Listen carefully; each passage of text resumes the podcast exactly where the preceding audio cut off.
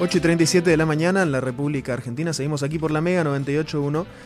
Vamos a estar conversando enseguida nada más. Sí, está, estamos conectados con la doctora Fernanda Regnier. Ella es eh, tocoginecóloga. Trabaja en varios hospitales aquí en la capital de Corrientes y además es parte, forma parte del colectivo de profesionales de salud eh, Salvemos Miles de Vidas, que tiene como finalidad este, difundir y defender la aplicación de las eh, digamos, leyes vigentes que tienen que ver con la decisión y el acompañamiento de los embarazos y las gestaciones. Estamos en contacto telefónico con ella. Muy buenos días, doctora Fernanda Renguer. Muchas gracias por atendernos. Les saludamos Iván y Diego. ¿Cómo está? ¿Qué tal? Buenos días, Iván. Buenos días, Diego. Eh, bueno, un saludo a ustedes y a toda la audiencia que están ahí. Así que bueno, muchísimas gracias por, por esta oportunidad para, para comentar sobre el trabajo. Gracias a usted por, atendernos y bueno, Salvemos Miles de Vidas es un, colectivo formado por profesionales de, de, la salud. ¿Cuál es la, el objetivo, digamos, que tiene esta, este colectivo?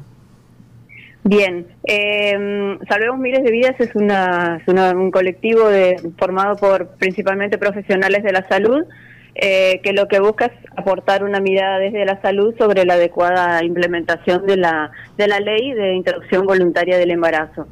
Eh, esta ley, bueno, tiene ya seis meses este, en vigencia eh, a nivel nacional y bueno, ellos se contactaron conmigo eh, a través de, otras personas acá de Corrientes que, están en la misma temática trabajando y bueno, eh, me pidieron este, que los ayude con la campaña que se llama Está Bien, que es una campaña eh, justamente para promover los derechos que están contemplados en la ley y garantizar que esta ley se cumpla. ¿Cuál es el balance, Fernanda, en estos primeros seis meses de la aplicación de la ley IBE aquí en Corrientes?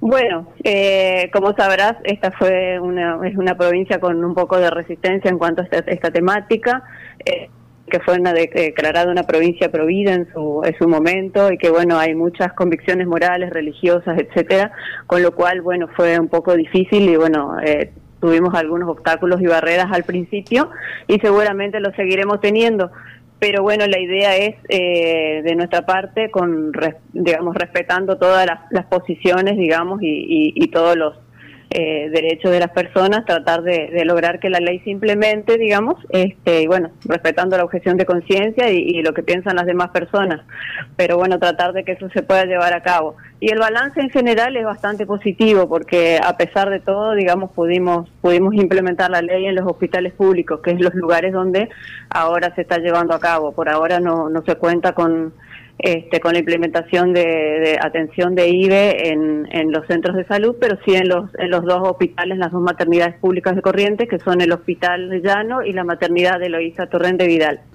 ¿Tuvieron conocimiento de algún tipo de denuncia de mujeres que hayan sido impedidas de acceder a, a la aplicación de la ley, ya sea en capital o en el interior de Corrientes, en otras localidades de Corrientes? Sí, hay muchísimas, muchísimos reclamos eh, porque se encuentran con barreras o con obstáculos para, para, para ser atendidas y para ser eh, garantizado su, su, digamos, su derecho. ¿Qué tipo son, de, qué tipo son esos obstáculos y cuál es la recomendación a, a, a las mujeres que, que se encuentren con esos problemas?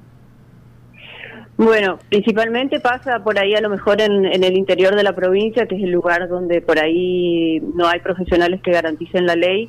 Entonces, bueno, se encuentran con gente o personal de salud que les dice que no las pueden ayudar eh, o incluso a veces que las han tratado mal. Entonces, eh, la vía correcta, digamos, cuando se encuentran ante un obstáculo, o muchas veces por ahí a lo mejor no tanto por ahí una denuncia por, por porque no, no puedan acceder, sino por ahí no saben a veces las personas este, dónde consultar o dónde, dónde concurrir, porque la verdad que hay muy poca difusión. Este, entonces lo que lo que yo les recomiendo es llamar al 0800 de salud sexual y reproductiva, que es 0800 222 3444 eh, que es un número de salud sexual y reproductiva del Ministerio de Salud de la Nación, que atienden eh, las demandas de todas estas mujeres y de verdad que, que la atención y, y, la respuesta está garantizada. Lo digo porque me llaman constantemente de Nación porque inician secuencias, es decir, reclamos eh, de mujeres, a veces incluso que están cerca del hospital pero no saben a dónde ir. Entonces, eh, llaman al 0800 y bueno, les diría a esas mujeres que, que se acerquen a, la maternidad del Llano o del Vidal y que, que, pregunten que la ley se está llevando a cabo. este, y si no, no pueden acceder o no saben cómo hacer, siempre está el 0800 que también está dando respuesta a muchísimas mujeres. Estamos hablando con la doctora Fernanda Regnier, que es eh, tocoginecóloga y forma parte del colectivo de profesionales Salvemos Miles de, vida, de, Vidas. Este, doctora, justamente desde, la sanción y la, aplicación de esta ley, que es la que se busca garantizar en, seis meses nada más, este, desde que está vigente, cambió también la, la, actitud respecto a las consultas, digamos, ahí hay más personas que a partir de la sanción de la ley se acercaron a los hospitales, a usted le tocó atender esas consultas, ¿cómo, cómo es la predisposición, digamos, o con qué este, actitud, digamos, llegan las personas a consultar esto, teniendo en cuenta que hace poco más de seis meses era una cuestión que estaba literalmente penada por la ley? Claro. Em, en su mayoría las mujeres todavía vienen muchas con miedo eh, de que se las trate mal, sobre todo que se les haga algún prejuicio, algún comentario eh, hiriente, pero bueno, eh, como sabrás, eh, los servicios, digamos, y los centros de salud estamos aprendiendo a trabajar con esta temática, así que bueno, por mi parte y por parte de, los pocos que eh, ginecólogos que garantizamos la IBE, eh, no va a haber absolutamente ninguna dificultad por parte de, a nivel incluso ministerial se nos proveen los medicamentos, llegan a través de provincia, este, se hace la compra del misoprostol, así que bueno, no hay básicamente este, dificultades. ¿Todos los hospitales públicos de la provincia eh, cuentan o deberían contar con el medicamento? Eh, sí, deberían contar, eh, pero como es algo que se empezó hace poco, por ahora sé que se está garantizando en, el Llano y en el Vidal de la capital de Corrientes. No tengo conocimiento mucho en los hospitales del interior de que, de que se lo está haciendo. Sé que en algunas localidades directamente no lo hacen porque no cuentan con profesionales que, que puedan garantizar. Es decir, eh, los profesionales en su totalidad son objetores de conciencia. Esos, la objeción de conciencia justamente es un, un tema que está, digamos, previsto en, la ley.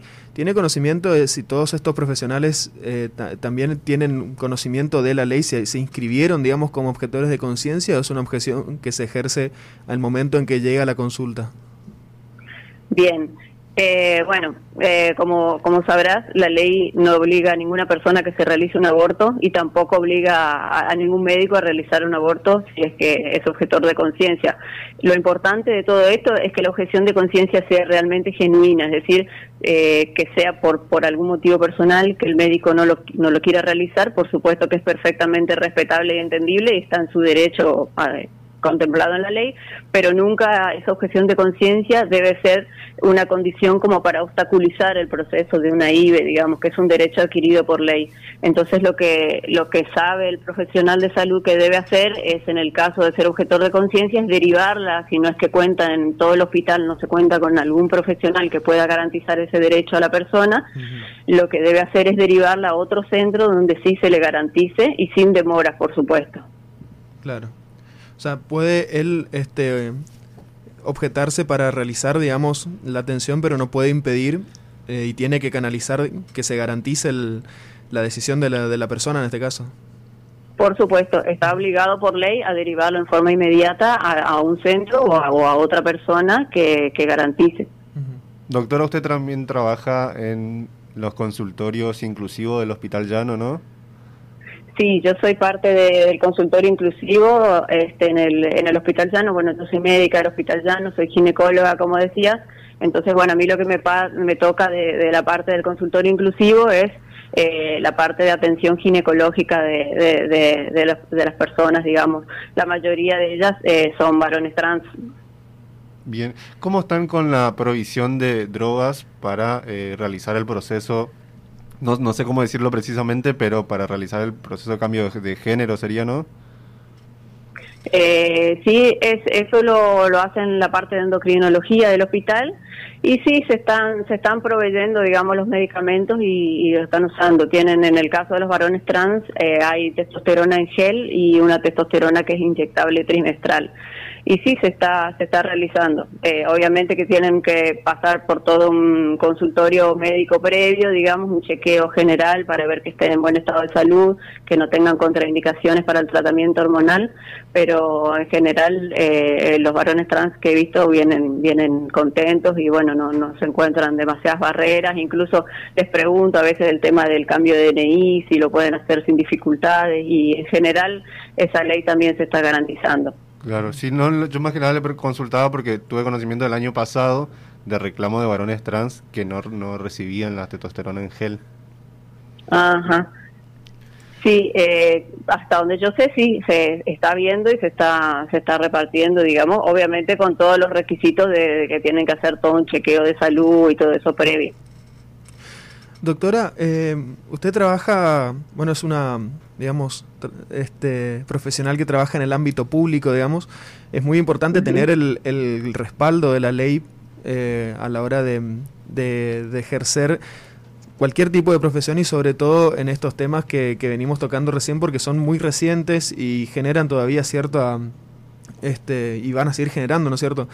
Eh, posturas encontradas en, en la sociedad, pero eh, durante todos estos años en que particularmente la interrupción del embarazo estuvo, estuvo penada, digamos, eh, hubo otras varias asociaciones, muchos profesionales también, eh, de todas formas militando esto, que era una realidad que sucedía, incluso en la, en la clandestinidad, digamos.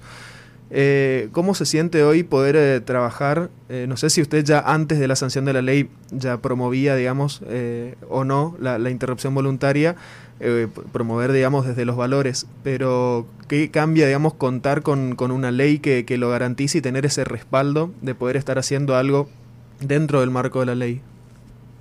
Eh, bueno, la sensación que tengo en general es, es de un enorme alivio porque como ginecóloga obviamente me ha pasado antes de la sanción de la ley que hayan venido mujeres a solicitar una interrupción del embarazo cuando era ilegal y es toda una temática muy compleja porque, bueno, corrías el riesgo de, si te ayudabas, eh, de arriesgar tu matrícula, el ejercicio de tu profesión, de, someterte a un juicio. Entonces, eh, si bien siempre estuve de acuerdo con que con que el cuerpo de la mujer era un, un, lugar donde la mujer puede decidir qué hacer, digamos, o la, persona con capacidad de gestar, digamos, eh, pueda decidir qué hacer con un embarazo no deseado. Eh, bueno, era, era bastante un tema muy escabroso eh, poder ayudar a, esa persona, digamos, con un embarazo no deseado. yo lo que, lo que creo respecto a esto es que en realidad no es eh, plantearse la disyuntiva con la ley de que ahora el aborto sí y antes el aborto no, sino que lo que estamos planteando con, con esta ley, con esta, esta aprobación que, que, que tienen las personas, este derecho adquirido, es si es legal o clandestino, o sea, eso es lo que se debatió, es si lo hacíamos en forma legal o se hacía en forma clandestina, no si se hacía o no se hacía, porque el aborto es una práctica que lamentablemente se viene realizando desde hace muchísimos años, incluso antes de, que yo ejerciera la medicina, este, entonces eh, terminaba lamentablemente muchas veces con problemas de salud o, bueno, con, con muerte o con o con dificultades después en su, en su sistema reproductivo para poder volver a tener hijos, las que así lo quisieran, ¿no? Doctora, antes eh, de terminar, aquellas personas que por ahí nos están escuchando o que saben de alguien que podría estar necesitando más información, que esté pasando por una situación en la que evalúa la interrupción voluntaria del embarazo, ¿cuál es la primera consigna a tener en cuenta y a dónde se puede acercar? Bien, eh, la persona que, que que necesite acceder a una interrupción del embarazo, eh, se tiene que acercar eh, a la maternidad por lo pronto, a la maternidad del, Hospital Llano o del Hospital Vidal, eh, solicitar un turno, digamos, para, para consultorio de IBE. y bueno, en el caso de que esté en una localidad o en un lugar donde no pueda acceder, la persona tiene que llamar al 0800-222-3444 que es el número para reclamos eh, sobre alguna dificultad tanto en la IBE como en, en, cuanto al tema de salud reproductiva. Eh, y el procedimiento básicamente es el siguiente, la persona concurre al consultorio, eh, se le solicita una ecografía y un mínimo análisis de sangre, Eh, se le explican los métodos, que son dos. Eh, uno es eh, con pastillas de misoprostol, con medicamentos que lo hace en su casa, y la otra opción es realizar una MEU, que es similar a lo que es un raspado. Eso requiere internación. Bueno, la persona elige cuál de los dos métodos opta. Eh, una vez que la persona opta por qué método, si es pastillas o no, digamos, eh, se, realiza la firma de un consentimiento informado, obviamente todo con estricta confidencialidad, como cualquier historia clínica en el sistema de salud. Eh, realiza el tratamiento elegido y una vez que se provee el tratamiento elegido, lo fundamental sobre todo de esto es realizar la consejería en salud reproductiva para que la mujer se vaya del centro de salud con eh, un método anticonceptivo eficaz y no volver a tener que pasar por un embarazo no deseado, que es alguien que ojalá no hubiera embarazos no deseados nunca, pero bueno, pasa, los métodos anticonceptivos pueden fallar, eh, así que bueno, es lamentable eh, cuando una persona tiene que pasar por esto y si encima es condenado o juzgada por el sistema de salud, la verdad que es muchísimo más feo, entonces lo que tratamos es de de garantizar eh, el respeto a la persona, respetar su identidad, eh, respetar sus derechos y bueno, eh, los que vemos la medicina desde la perspectiva de derechos y centrada en la persona lo, lo vemos de ese modo, digamos, tratar de, de, acompañar y respetar su decisión. Doctora Fernanda Regnier, muchísimas gracias por esta entrevista, por su tiempo y a disposición para lo que necesite. A ustedes igualmente, muchas gracias por todo. Hasta luego. Hasta luego. Ahí estaba la doctora Fernanda Regnier, es médica tocoginecóloga y forma parte del colectivo de profesionales de salud Salvemos Miles de Vidas. Eh, pueden encontrar el, perfil del colectivo en redes sociales también para acompañar lo que realizan y eh, fundamental, si alguna persona está evaluando o conoce a alguien que podría estar evaluando una interrupción voluntaria del embarazo, acercarse a la maternidad del Hospital Llano, en este caso en la capital de Corrientes, o a los hospitales eh, públicos de cualquier localidad, o llamar al 0800-222-3444, que es el número gratuito de salud reproductiva del Ministerio de Salud de la Nación. Visita nuestro sitio web y escuchanos online en todo el mundo. www.mega981.com.ar Somos Mega 98.1